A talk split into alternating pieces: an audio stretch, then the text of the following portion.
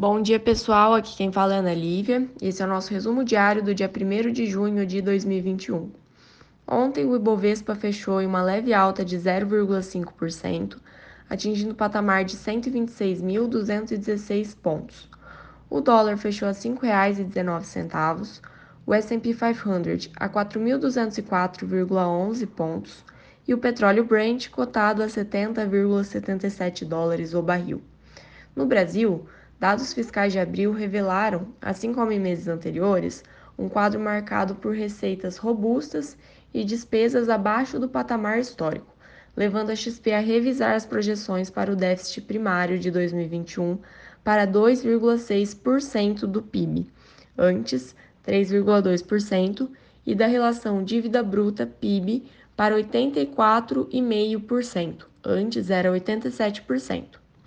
No cenário político, o Congresso faz ajustes finais em acordo para a votação de projetos orçamentários nesta terça-feira.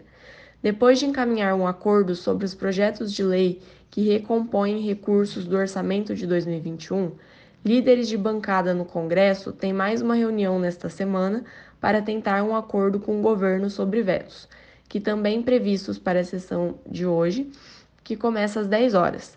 O governo quer finalmente virar a página na questão orçamentária.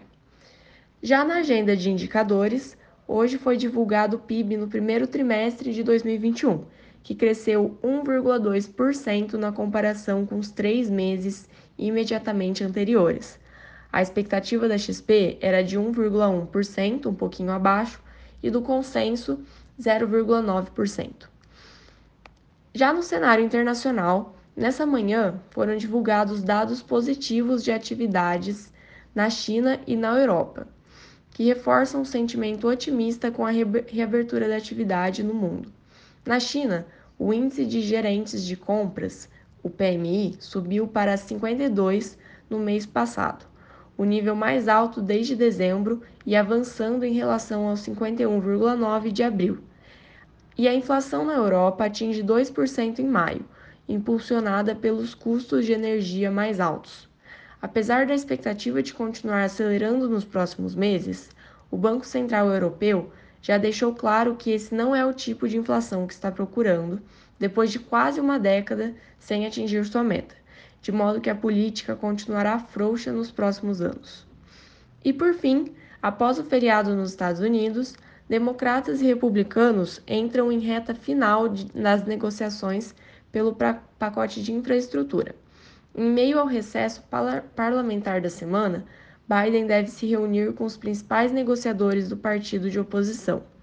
Apesar do cenário mais provável continuar sendo de avanço do projeto sem coordenação bipartidária, a recente aproximação das propostas dos partidos ampliam chances de acordo. Bom, pessoal, essas foram as principais manchetes do dia. Para mais informações, entre em contato com alguns dos nossos assessores.